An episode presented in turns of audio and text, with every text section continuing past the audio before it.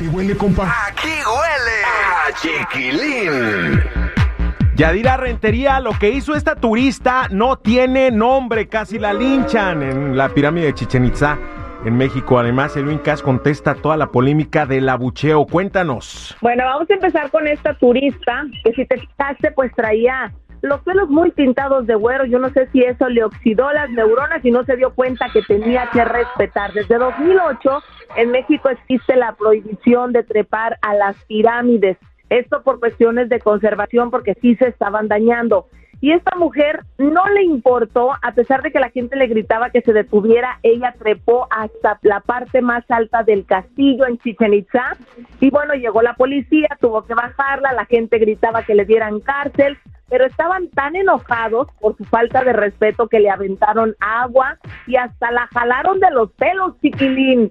La señora se burló, estuvo bailando, diciéndoles a todos que eran unos tontos y al final, mira, las multas son grandísimas y pueden darle algún tiempo de cárcel por romper esta regla, ¿cómo ves? Qué barbaridad, qué falta de respeto y no y este y empatía con la cultura de otro país al que vas y visitas, ¿no? O sea, qué Exacto. bárbaro.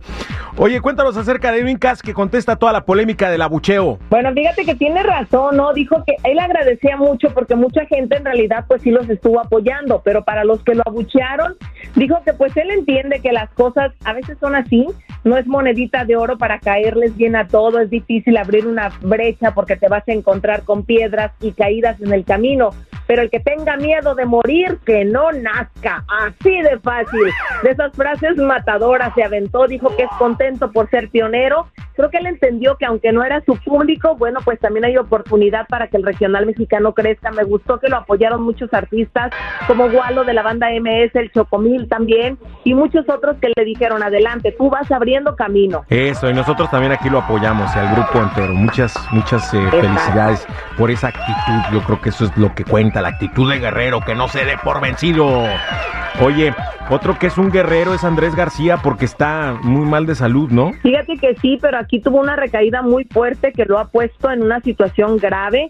Se hablaba primero de que había comido y bebido cosas que le están prohibidas por la cirrosis que sufre. Ahora ya incluso su esposa Margarita está hablando de que fue una sobredosis de droga. La cuestión aquí es que él se quiso quedar solo y están preguntándose quién lo hizo, aunque su esposa ya tiene en mente a alguien. Increíble, pero cierto lo que está ocurriendo con la salud de Andrés García. Híjole, pues eh, eh, pronta recuperación a Andrés García, este que un gran actor mexicano al que todo mundo admiramos y queremos, ¿no? Independientemente de que haya tenido mil mujeres, que haya sido Sarampahuilo, que Dios se apiade de él.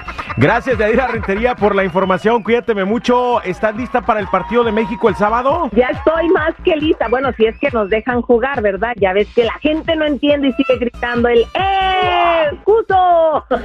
Como quiera, ya no entienden. Ah, sí. No, no hacen caso, pero bueno, vamos a apoyar.